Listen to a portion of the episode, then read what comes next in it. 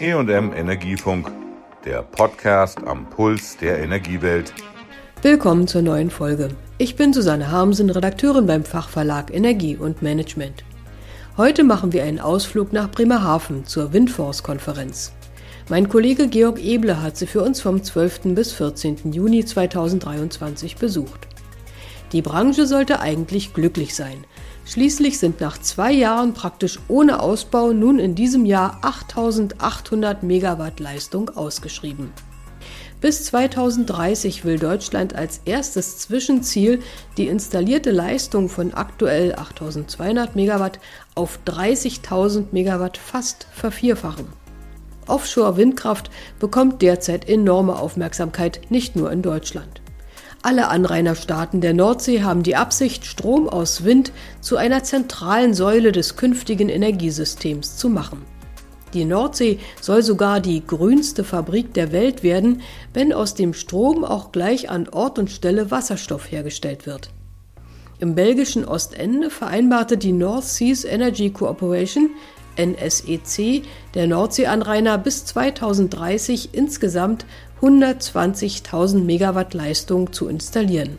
Die Stimmung auf der Windforce-Konferenz war dementsprechend sonnig wie das Wetter, freute sich der Bremerhavener Windindustrieverband WAB als Veranstalter.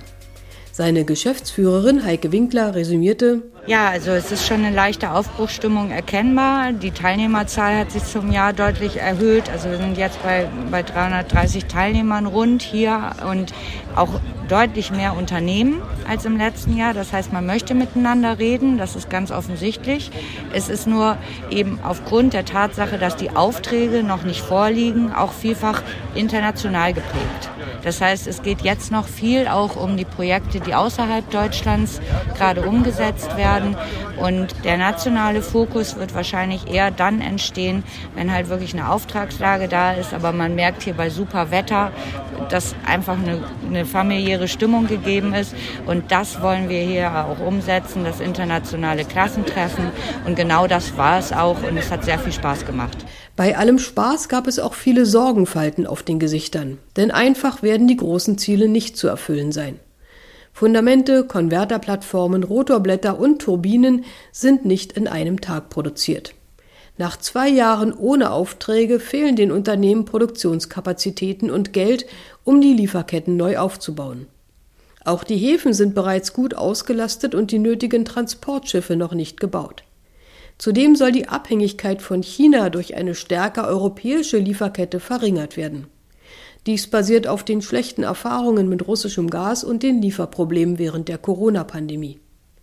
Astrid Wirn hier, Referatsleiterin Offshore im Bundeswirtschaftsministerium, meinte in einem Forum auf der Konferenz, jeweils Haken dran setzen zu dürfen, was die Ziele sowie die rascheren Planungs- und Genehmigungsverfahren angeht. Es fehle nur noch Kapital, räumte sie ein. Ich hoffe, Sie gehen heute bei den Banken vorbei und stellen Leute ein, appellierte Wirn hier an die Branche. So einfach scheint das nicht zu sein. Jan Vollrath, Vizepräsident Offshore Sales bei Siemens Gamesa, erklärte, sein Unternehmen habe in den vergangenen zwei Jahren massive Verluste erlitten. Im letzten Quartal 2022 betrug der Verlust knapp 600 Millionen Euro. Allein für die Nordsee müsse Gamesa aber bis 2030 bei einem angenommenen Marktanteil von 50 Prozent seine Produktion mindestens verdoppeln. Das sei nur mit einer neuen Fabrik machbar und brauche sechs bis sieben Jahre, sagte Vollrath. Darum müsse die Politik die Offshore-Industrie europaweit unterstützen, um die Zubauziele für 2030 zu erreichen. Auch Steelwind Nordenham, ein Hersteller von Monopfählen für Offshore-Windräder an der Wesermündung, müsste nach Ansicht seines Geschäftsführers Andreas Liesem für hochgerechnet weitere 300 Pfähle seine Produktionskapazität verdoppeln. Das sei nur mit einer neuen Produktionsstätte zu schaffen. WAB-Geschäftsführerin Heike Winkler fasste zusammen. Was wir anmerken, ist, dass die Zulieferindustrie nicht mitgedacht wird. Also überhaupt die Offshore-Windindustrie als solche. Es ist so, dass die meisten Unternehmen einfach damit kein Geld verdienen. Die Aufträge sind natürlich noch nicht raus, weil die Ergebnisse der Ausschreibungen nicht vorliegen. Damit kann man nicht investieren. Das heißt, wir können uns nicht darauf vorbereiten, diese 8,8 GW dann zu bauen. Und da geht es natürlich einfach darum, wir wollen wollen helfen, wir wollen das umsetzen, wir wollen das bauen und dafür brauchen wir halt die Möglichkeiten auch, um das zu tun. Und es fehlt an Hafeninfrastruktur, es fehlt an Fachkräften und wir müssten halt einfach investieren können. Und diese Möglichkeiten ist uns aufgrund des fehlenden Ausbaus davor schlichtweg in vielen Fällen nicht gegeben. Wir sind halt eben eine Branche, die auch stark mittelständisch geprägt ist. Und wenn wir richtig mithelfen wollen und sollen und können und dürfen, ja, dann muss auch die Politik jetzt nachziehen und ermöglichen, dass es Qualitätskriterien gibt. Und wenn wir mehr Klimaschutz wollen, dann gilt das auch für den Ausbau der Offshore-Windenergie. Und dann muss man einfach sowas wie einen CO2-Fußabdruck auch schon in den Ausschreibungen berücksichtigen. Das hieße zum Beispiel klimafreundlich produzierten Stahl zu verwenden oder die Länge und den Treibstoffausstoß der Transporte einzubeziehen. Doch ohne chinesische Importe werde es nicht gehen, meinte der Hauptgeschäftsführer des Verbands Schiffbau und Meerestechnik VSM, Reinhard Lüken. Es werde sechs bis acht Jahre und zehn Milliarden Euro brauchen, um die benötigten neuen Offshore-Spezialschiffe in Europa zu bauen. Ziele reichen nicht, man muss sie durchdenken bis in die Kettenglieder, mahnte Lüken. Wie die politische Unterstützung dafür konkret aussehen kann, blieb in Bremerhaven unklar. Stilwind-Chef Liesem sagte gegenüber meinem Kollegen Georg Eble, die Ministerialbeamtin Wirnhier habe der Branche empfohlen, beim Bundeswirtschaftsministerium konkrete Businesspläne einzureichen, dann werde man sehen. Ob es KfW-Kredite, Hermes-Bürgschaften, eine Umsatzsteuersenkung oder die Aufnahme aller Projekte in die Liste der Projekte von gemeinsamem europäischen Interesse IPSAI wird, ist nicht klar. Auch immer höhere Anforderungen in den Ausschreibungen seien nicht hilfreich, sagte WAB-Geschäftsführerin Heike Winkler. Das Recycling-Thema ist auf jeden Fall auch ein sinnvolles.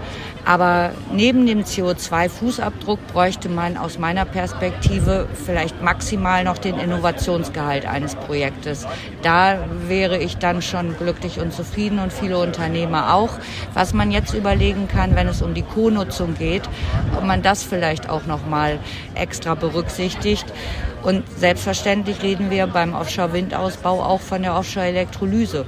Und auch da können die Unternehmen nicht draufzahlen, die das umsetzen. Dafür müssen wir eben Anreize schaffen, dass es auch attraktiv ist, das hier aus Deutschland zu bedienen. Die ersten Windwasserstoffflächen auf deutscher See sollen erst ausgeschrieben werden, wenn auch ein Förderregime etabliert ist, kündigte der parlamentarische Staatssekretär Stefan Wenzel aus dem Bundeswirtschaftsministerium an. Für die sogenannten sonstigen Energiegewinnungsbereiche, in denen Windturbinen in der Nordsee direkt ihren Strom zur Produktion grünen Wasserstoffs an Ort und Stelle liefern, werde es eine nationale Förderung geben, sagte er. Das war die heutige Folge von der Windforce-Konferenz 2023. Die nächste findet vom 4. bis 6. Juni 2024 wieder in Bremerhaven statt. Wir halten Sie auf dem Laufenden. Tschüss, sagt Susanne Harmsen. Das war der E&M Energiefunk. Bleiben Sie voller Spannung.